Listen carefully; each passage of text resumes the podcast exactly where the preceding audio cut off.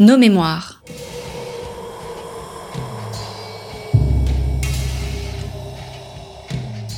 Une émission de la rédaction de Storia Voce.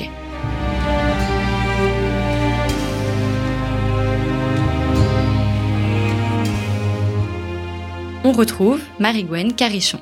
Chers auditeurs, bonjour, merci pour votre fidélité et bienvenue dans cette nouvelle émission Storia Voce, Nos mémoires. En ce 22 mai 1825, un cortège funéraire se dirige vers le cimetière du Père-Lachaise de l'Est parisien. L'intimité du convoi laisse difficilement imaginer que l'homme qui vient de s'étendre illuminera de sa pensée tout le 19e siècle français. Olinde Rodriguez, Auguste Comte, Augustin Thierry, Prosper Enfantin entourent le cortège. Ce sont eux qui vont provoquer la notoriété de leur ami. Le crépuscule de la vie du duc Henri-Claude de Saint-Simon entraîne l'aurore et le rayonnement de ses idées, mais également la mise en pratique des méthodes sociales et industrielles issues de ses réflexions. Cette école de pensée sera nommée le Saint-Simonisme. En témoigne que moins de 100 ans plus tard, un peintre belge, Charles Houry, imagine les derniers instants de Saint-Simon, c'est le nom du tableau, comme un triomphe. Saint-Simon est présenté comme un maître pour l'élite de son temps et donc pour l'ensemble de sa société. Dans le même temps, Sébastien Charletti, un célèbre historien membre de l'Institut, président de la Commission supérieure des archives nationales, introduit le saint-simonisme dans l'histoire des idées. En 1896, il écrit L'histoire du saint-simonisme. Le duc Henri-Claude de Saint-Simon est donc né en 1760. C'est le cousin du mémorialiste de la cour de Louis XIV, un penseur, économiste, philosophe, et bien moins connu de son temps que post-mortem. Mais il a toujours intrigué. Un fou? Un exalté? Une idole spirituelle d'un mouvement qui lui échappe? L'inventeur du socialisme Et pourtant, Saint-Simon est plus qu'un théoricien soutenu et prêché par un collectif d'amis c'est l'origine d'une philosophie, le germe d'une conception de la société et du politique, bref, d'une école de pensée. Jean Lebrun, bonjour. Bonjour. Vous êtes agrégé d'histoire, vous animez la marche de l'histoire sur France Inter et vous souhaitez nous faire redécouvrir le saint-simonisme en dirigeant une nouvelle édition de l'ouvrage de Sébastien Charletti. Avant de nous attarder sur la pensée du saint-simonisme, pourriez-vous nous expliquer pourquoi le choix de cette histoire du saint-simonisme celle de Jean Charletti. Qu'est-elle donc d'original? Bah, Saint-Simon, c'est pas l'inventeur du socialisme, mais c'est l'inventeur d'un socialisme. Les gens du 19e siècle, quand ils se passionnaient pour l'histoire des idées, pour la question sociale, c'était un peu des gyrovagues qui allaient d'un socialisme à l'autre. Exemple, Georges Sand, qui n'aime pas Cabet, trop communiste, qui n'aime pas Proudhon, trop misogyne, qui fixe son choix sur le roux, mais qui s'est intéressé un moment au saint-simonisme. Donc c'est un peu un, carrefour pour euh, les esprits attentifs euh, Saint-Simon. Et, puis il se tient aussi, je crois que c'est ça qui est assez passionnant euh, aujourd'hui, il se tient à l'horizon de l'attente des ouvriers de son époque. On a discuté de Saint-Simon, c'est difficile à imaginer, parce que l'œuvre est labyrinthique et complexe, dans les ateliers. Et les prolétaires qui, la nuit, lisaient à la chandelle. La nuit des prolétaires, Jacques Crancière, c'est un grand livre sur ce milieu.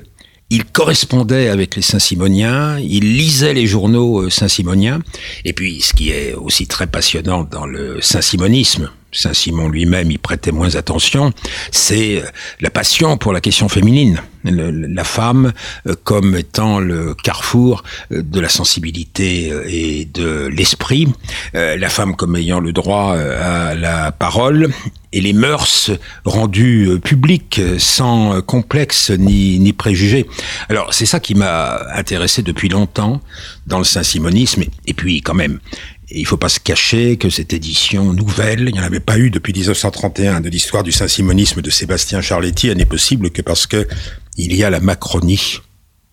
Monsieur Colomb, maire de Lyon, Lyon, c'est la deuxième capitale du saint-simonisme, où se mélangent le socialisme et l'ésotérisme, a sans doute depuis longtemps attiré l'attention du président de la République, s'il ne la connaissait pas, sur l'œuvre de Saint-Simon. Et euh, dans le, dans la Macronie, il y a l'idée de la disruption un monde euh, dans l'enfance va surgir, un monde caduque va s'effacer. Il y a euh, l'idée que la politique doit être mise au service de la production. La politique crée les conditions optimales pour la production. La politique doit être mise au service de l'égalité des chances pour les uns et pour les autres. Il avait beau être aristocrate de la même famille que le duc mémorialiste Saint-Simon avait jeté par-dessus bord les grandeurs d'établissement et il s'intéressait beaucoup toute la classe industrielle. Et dans la classe industrielle, il y avait d'abord pour lui ceux qui n'avaient rien, les prolétaires, à qui les chances n'étaient pas euh, offertes.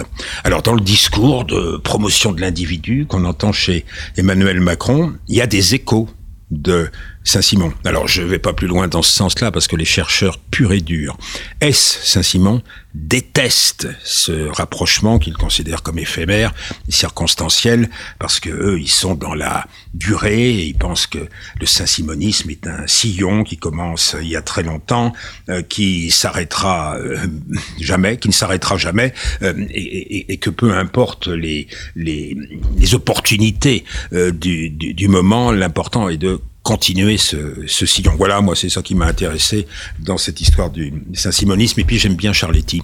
C'est un, homme de Lyon. Il a travaillé à, à Lyon dans, dans, sa jeunesse. Il a travaillé à Tunis. Les saint-simoniens étaient passés par, étaient passionnés par la question de l'Afrique du Nord et par la résolution des impasses de la colonisation. Il a travaillé à Strasbourg euh, après 1919 à la reconstruction de l'université et il disait qu'il fallait ouvrir toutes les fenêtres de l'Alsace vers le monde. Il était aucunement dans le revanchisme, le saint-simonisme, essayer de dépasser l'idée euh, des euh, nationalités. Et puis, vous disiez, euh, recteur, membre de l'Institut, oui, mais il y avait quelque chose en lui de, jeune euh, qui était alimenté par euh, la flamme de ses premières années. Il s'était passionné pour ce courant de pensée. Il pensait qu'il était constitué par des gens qui n'étaient pas médiocres. Et un idéaliste, ça ne se refait pas. Ça ne se défait même jamais. Il était resté idéaliste et euh, même couvert d'hermine ou en habit vert. il était recteur d'académie, il était membre de l'Institut il était toujours au plus profond de lui-même saint-simonien. Oui, voilà, c'est en fait son, son, sa particularité, c'est qu'il écrit sur quelque chose en fait auquel il adhère. C'est-à-dire que c'est un historien positiviste par beaucoup d'aspects, un disciple d'Ernest Lavis, il est de ce courant euh, historique, mais en même temps qu'il dit la vérité, c'est ce qui peut nous unir et il n'y a rien de plus important, il y a une sensibilité, il y a une effusion euh, d'esprit. Le saint-simonisme est d'abord une union de sensibilité, au-delà des décennies, au-delà des siècles presque, et c'est ça qui euh, alimente la plume de, de Sébastien Charletti qu'on sent vibrer très souvent. Alors vous ne publiez pas tout l'écrit de Sébastien Charletti, il y a une vraie sélection dans, votre, euh, dans cette réédition. Un allègement un, allègement. Euh, alors, comment avez-vous déterminé votre choix et surtout pourquoi ne pas avoir choisi de tout publier à nouveau. Bah Parce que ça aurait été d'un tiers plus long, et puis parce que les études saint-simoniennes, même si c'est la meilleure histoire du saint-simonisme sans doute euh, qui demeure, euh, les études saint-simoniennes ont beaucoup été transformées ces dernières années, donc le, le premier chapitre sur le fondateur lui-même euh, mériterait d'être renouvelé, notamment après la publication qu'on peut espérer définitive en quatre volumes par quatre directeurs des œuvres complètes de Saint-Simon. Et puis, il y a aussi certains aspects euh, que Charletti, euh, vu l'époque à laquelle il écrivait, euh, ne sentait pas comme nous autres contemporains.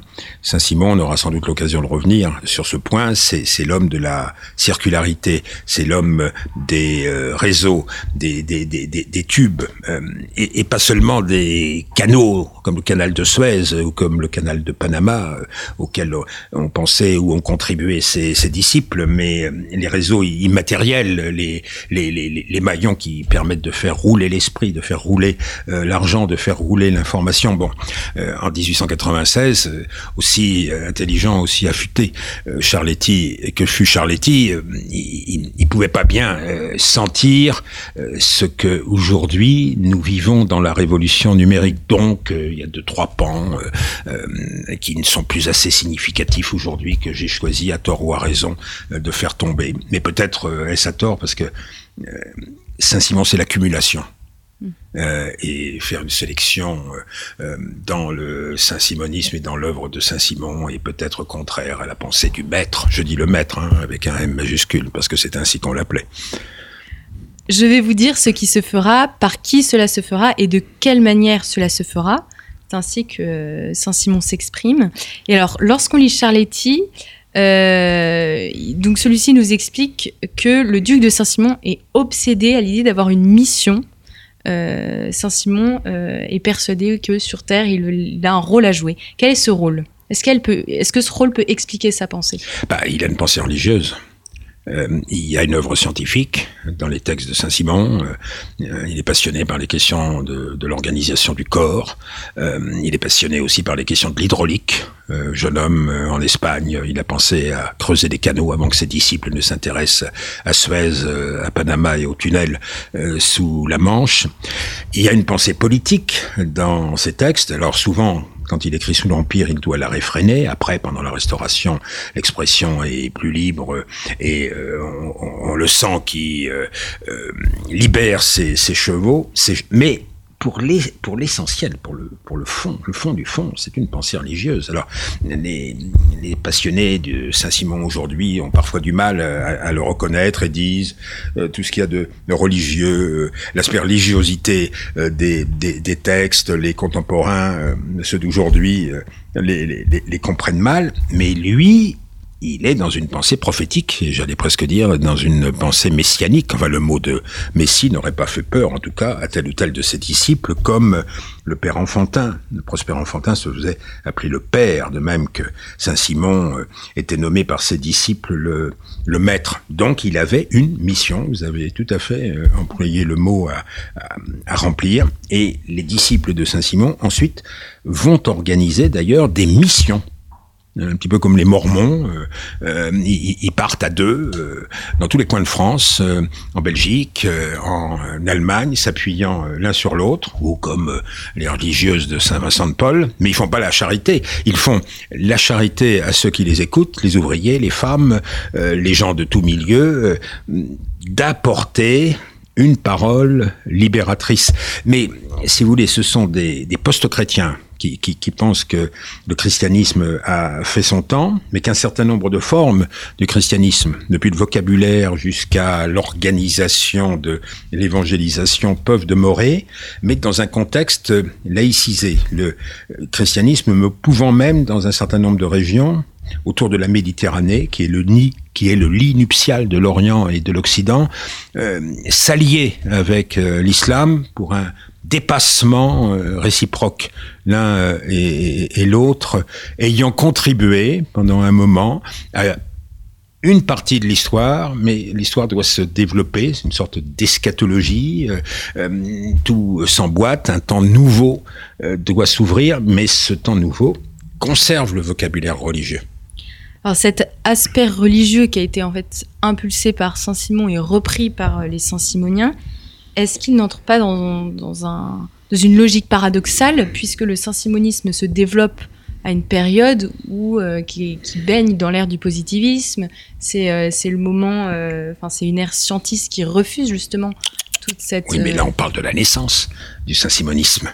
Euh, ce que vous désignez, c'est euh, le saint-simonisme appliqué à partir du Second Empire, peut-être, euh, ou, de la Troisième République. Mais vous qui connaissez l'histoire du 19e siècle, du premier 19e siècle, vous savez bien que 1830, c'est un temps d'effusion religieuse. vous avez Lamennais qui va publier peu de temps après la Révolution Parole d'un croyant, et Parole d'un croyant, c'est une suite de prophéties qui sont mises les unes au bout des autres, qu'on se récite par cœur Je reviens au thème de l'ouvrier de l'atelier, de la nuit des prolétaires, de ce que lit l'ouvrier la nuit, qu'on se récite par cœur dans, les milieux ouvriers. Et puis, euh, euh alors là, dans, un autre monde social, dans les années qui suivent la révolution de 1830, euh, la Vierge va euh, commencer à apparaître, des prophéties apocalyptiques vont se diffuser.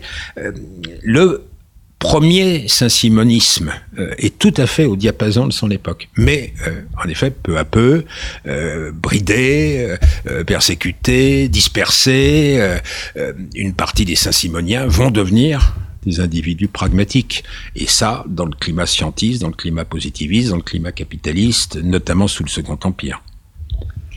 alors c'est après la mort de Saint-Simon que donc son groupe d'amis se retrouve autour d'un journal, le producteur, pour fonder en quelque sorte l'école de pensée saint-simonienne. Euh, alors, est-ce qu'ils se revendiquent dès la mort de Saint-Simon comme des Saint-Simoniens et des disciples du maître? Ah oui, euh, sauf que euh, un certain nombre de disciples ont déjà branlé dans le manche. Alors vous avez cité autour de la dépouille de Saint-Simon Augustin Thierry, l'historien, euh, Auguste Comte, le, philosophe. Alors, euh, ceux-là vont euh, assez rapidement s'éloigner. En revanche, ceux qui s'affirment saint-simoniens ne sont pas nécessairement ceux qui ont été le plus proches du maître dans les dernières années de sa vie. Le père enfantin, qui va jouer un rôle essentiel, a à peine connu Saint-Simon. Pazard, son coturne, qui va pendant un moment diriger en même temps que lui l'école saint-simonienne, n'en était pas non plus euh, extrêmement proche. Si vous voulez, au début, avant que ça ne prenne la forme d'une église, d'une communauté, alors d'aucuns diront d'une secte, euh, ça avait la forme d'une école. Et euh, cette école pensait, en effet, d'abord vous avez cité le nom du, du, du producteur, la transformation euh, sociale, la transformation des, conditions de la production, euh, l'ascension de l'industrie, l'organisation de l'État. Mais euh, l'événement que constitue la révolution de 1830 oblige les Saint-Simoniens à développer leur activité. Ils peuvent pas ne pas participer à la révolution de 1830. C'est pas qu'ils soient libéraux, ils ne le sont pas. C'est pas qu'ils soient démocrates, ils ne le sont nullement. Mais enfin, il y a une opportunité à saisir qui consiste, sinon à monter sur les barricades, euh, à se faire entendre des populations après 1830. Et ils prennent le contrôle d'un journal qui a été essentiel dans la révolution de 1830, qui était un journal à l'origine libérale, qui s'appelle le, Globe. Et le Globe, ils vont le distribuer, souvent gratuitement euh, aux, personnes qui sont censées avoir de l'influence, les parlementaires, les ingénieurs, les polytechniciens. Ils vont l'accompagner de brochures, certaines qui vont être tirées jusqu'à 10 000 euh, exemplaires. Et cette mécanique de propagande euh, va les chauffer. ils vont s'installer dans une maison rue Monsigny, ils vont commencer à avoir une vie communautaire extrêmement organisée.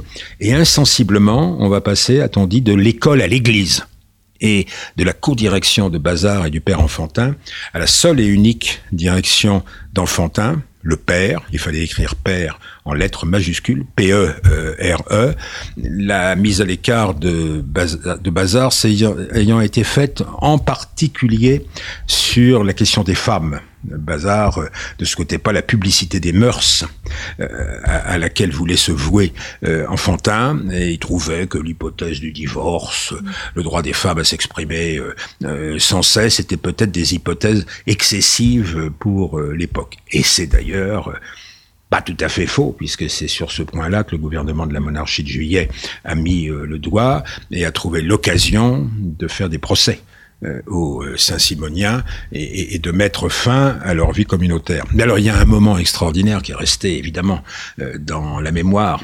C'est peut-être ce dont les gens se souviennent le plus quand ils connaissent le mot Saint-Simonisme. Le moment extraordinaire, c'est 1832, Ménilmontant voyant se, profiler l'orage, Enfantin et, les hommes de sa suite décident de s'installer sur le mont des Oliviers, parce qu'ils attendent d'être arrêtés. Et le mont des Oliviers, c'est le 145 rue de Ménilmontant. Et cet été, j'ai été voir euh, ce qu'était ce 145 rue de Ménilmontant. La maison de famille que possédait Enfantin a évidemment été détruite. Et il y a un square des Saint-Simoniens à Paris, dans le 20e. Et ce square, j'avais vu sur mon vieux plan que c'était une petite enclave minuscule. Mais maintenant, euh, avec la transformation du lot d'immeubles qui sont situés à cet endroit-là, c'est un vaste espace de jeu où il y a plein d'enfants qui écrivent dans tous les sens, euh, des, des, gamins des écoles, euh, des euh, gamins d'une cité voisine, et ça, ça, ça réjouirait beaucoup le père Enfantin. Mais quand lui était installé là, au vu et au sud de tout Paris, parce qu'il était en, en hauteur, il, il avait voulu, pendant quelques semaines, montrer ce que pouvait être une vie collective partagée, et un petit peu à la manière de la vie euh, monastique, il avait institué un, un costume donc chacun ne pouvait, le boutonnage se faisant dans le dos, s'habiller qu'avec le secours euh, d'un autre. Il avait aussi institué des, services communs. On a vu tel ou tel Saint-Simonien qui deviendra plus tard ministre de Napoléon III cirer les chaussures de l'autre ou éplucher les patates. Il, organisait des fêtes avec de la musique, il y avait un grand musicien saint-simonien qui s'appelait Félicien David. Alors les, Parisiens, pendant un moment, sont venus voir ce petit groupe. Ils n'ont jamais été très nombreux, les Saint-Simoniens. C'était 600, 700, euh, 2000 si on compte les sympathisants. Et c'était organisé comme des séances euh, de théâtre, ou plus exactement comme une sorte de passion jusqu'à ce que la maréchaussée vienne arrêter euh, Enfantin et son ami Michel Chevalier, qui était euh, son second. Et alors ils sont descendus en procession. Euh, et ils se sont retrouvés euh, au calvaire, c'est-à-dire à Sainte-Pélagie, pour un séjour euh, court. Ils n'étaient pas en danger de mort, euh, eux. Mais voilà, c'est la surchauffe, enfin, qui euh, a caractérisé à ce moment-là l'école, l'a fait passer pour ridicule, mais a marqué d'un saut très fort tous les gens qui ont participé à cette aventure, quel que soit le destin plus tard des, Saint-Simoniens, chacun de ceux qui ont vécu cette année cruciale, au sens premier du mot, ils ont eu le sentiment d'avoir une année qui comptait double. C'était leur mai 68 euh, à eux, si on fait une comparaison euh, avec aujourd'hui. Et ils ils n'ont cessé d'y penser en disant, euh, on a été fécond, on a été meilleur pendant cette période-là. C'est ça d'ailleurs qu'aimait Charletti. Mais en fait, le Saint-Simonisme, c'est pas seulement un ensemble de spéculations, mais c'est vraiment ancré, incarné. Il y a une vraie volonté de, se faire voir aussi. Et, euh, et, en fait, cette pensée, si elle pouvait, enfin, si, Ménilmontant, enfin, la maison à Ménilmontant pouvait paraître un peu ridicule, finalement, on peut se rendre compte que euh, la pensée saint-simonienne a un impact euh, assez considérable, en fait, dans cette société du 19e, euh, parce qu'elle a beaucoup touché les polytechniciens, les ingénieurs, et finalement euh, favoriser euh, les grands travaux euh, des chemins de fer, les travaux du canal de Suez. Alors il faudrait en effet regarder point par point les lieux d'influence du, saint-simonisme. Enfantin est en prison. ses amis décident de lui chercher une femme, la femme idéale, F majuscule. On les appelle les compagnons de la femme. Ils partent euh, en Orient. Ils partent à Constantinople. Et chaque fois qu'ils voient une femme voilée dans la rue à Constantinople, ils s'inclinent jusqu'à terre euh, devant elle. Et euh, le l'empire ottoman trouve que tout ça est, est un peu inquiétant et ils expédient le groupe des 13 compagnons de la femme avec à leur tête Barreau en Égypte, qui était d'ailleurs leur point de destination. En Égypte règne un Khedive qui se veut indépendant de l'empire ottoman et qui s'appelle Mehemet Ali. Et les Saint-Simoniens rejoint par Enfantin, qui est enfin sorti de Sainte-Pélagie, propose à Mehemet Ali la construction d'une voie de chemin de fer ou d'un canal dans l'isthme de Suez. Et c'est le début de l'idée du canal de Suez. Alors une peste se déclare, des difficultés financières dans le Khediva interviennent, mais Metali change d'avis, Enfantin finalement quittera l'Égypte. Mais ce qu'il faut savoir, et ça c'est très bien documenté maintenant parce que ça passionne les spécialistes de l'Orient, c'est que sont restés en Égypte plusieurs Saint-Simoniens, notamment euh, ces polytechniciens dont, dont, vous parlez. Tel ou tel s'est converti à l'islam, Urbain Pacha, euh, d'autres euh, ont été chargés de, cours sur la formation technique des Égyptiens, des, femmes sont restées qui se sont spécialisées dans l'enseignement pour les, plus jeunes. Il y a une véritable aventure égyptienne des, Saint-Simoniens. Plus tard, Ferdinand de qui avait joué un rôle d'intermédiaire dans la première présence des Saint-Simoniens, vaincra les Saint-Simoniens sur le, choix du tracé du canal de Suez. Et c'est euh, à Lesseps que le mérite euh, sera attribué d'avoir réalisé le, canal. Mais même dans cette dernière période, Enfantin qui se survit, qui est un homme d'affaires, mais de rester un idéaliste, on ne défait pas les idéalistes, euh, il, est, mêlé aux, dernières années de la préparation du canal de Suez. Alors il y a l'Égypte, et puis il y a l'Algérie. Et ça, c'est passionnant, enfin, la, présence des Saint-Simoniens en Algérie. Une fois qu'il n'a pas réussi euh, à mener ses plans avec Mehmet Ali, euh, le malheureux père Enfantin euh, fait équipe, croit-il, avec le prince de Joinville, qui essaye de solder les catastrophes de la colonisation française, des premières années de la colonisation française en, en Afrique. Et en Afrique du Nord. Et en Algérie, Enfantin essaye d'imaginer un autre système de propriété qu'individuel. C'est-à-dire que, au lieu de distribuer aux soldats laboureurs une petite propriété individuelle, est-ce qu'on peut pas trouver dans les formes traditionnelles de la propriété collective euh, algérienne euh, quelque chose qui préparerait une production par association et qui euh, permettrait aux Algériens d'être partie prenante de l'expérience collective? Et des Saint-Simoniens, alors qu'Enfantin, comme d'habitude, est parti au bout de peu de temps, des Saint-Simoniens restent en Algérie. Et, si on regardait euh, un peu à travers le monde, on verrait des Saint-Simoniens en Nouvelle-Calédonie. Euh, et puis, euh, tout bêtement, euh, dans toutes sortes de régions de France, en Bretagne, il y avait Émile Souvestre, le grand écrivain, il y avait Louis Rousseau, ces, Saint-Simoniens, à leur petite échelle locale, et, essayent de trouver de meilleures formes de collaboration entre les classes, de meilleures conditions pour la prospérité commune. Et c'est une sorte d'infusion, quoi, euh, le, le, saint-simonisme. Mais évidemment, ceux qu'on connaît le plus, mais est-ce que c'est les plus excitants euh, C'est pas ceux peut-être que préférait Charletti, euh, c'est les frères Perrer, euh, avec leur projet de banque, avec leur projet de chemin de fer, c'est tous ceux qui ont comme Michel Chevalier d'ailleurs, devenu professeur au Collège de France, alors qu'il avait été prisonnier aux côtés d'Enfantin à Sainte-Pélagie, ceux qui ont choisi l'association avec le pouvoir du Second Empire pour afin de, de, de, réussir pragmatiquement euh, euh, à constituer des affaires, mm. des affaires profitables. Mais c'est un, un, monde de la mouvance quand on vous entend et quand on lit euh, Charletti, on se rend compte que c'est une vraie ambition d'un monde de réseau, de mobilité, de, de circulation. si je peux parler ainsi, c'est une philosophie qui, qui paraît très bien correspondre en fait à notre. Euh, c'est comme dans Storia Voce, vous savez, le S euh, désigne les, euh, les, les tuyaux. Et, moi, j'aime bien l'image du pape pour désigner la société difficile dans laquelle nous vivons aujourd'hui. Il dit François, nous sommes dans un polyèdre. C'est-à-dire, le polyèdre, c'est une forme très difficile à définir parce qu'elle est irrégulière et ce sont des, des, des pans euh, mal emboîté, euh, de dimensions différentes. Ça correspond à chacune des communautés, à chacune des classes euh, de la société. Ça ne communique que par des arêtes vives et ça peut pas être stable, ça peut pas être posé sur une table, ça peut pas tenir.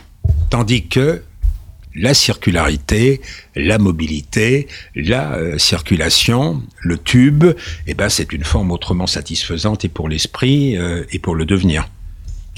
Merci beaucoup Jean Lebrun pour votre éclairage euh, sur l'excellent ouvrage de Sébastien Charletti. Je vous invite, chers auditeurs, à vous plonger dans cette leçon d'histoire. Chez Perrin. Hein. Aux éditions Perrin, tout à fait, que vous trouverez sous le titre L'histoire du Saint-Simonisme, donc préfacé par Jean Lebrun. Euh, cet ouvrage vous fera découvrir l'histoire d'une école de pensée, comme on a pu l'évoquer dans notre émission, euh, l'histoire d'une idée qui semble avoir dépassé son auteur, d'un système et de ses influences, de ses acteurs et de ses institutions. Elle vous fera redécouvrir le 19e siècle français et surtout les fondements théoriques qui l'ont porté jusqu'à aujourd'hui. Je vous remercie, chers auditeurs, pour votre fidélité et je vous dis à bientôt pour une nouvelle émission Storia Voce.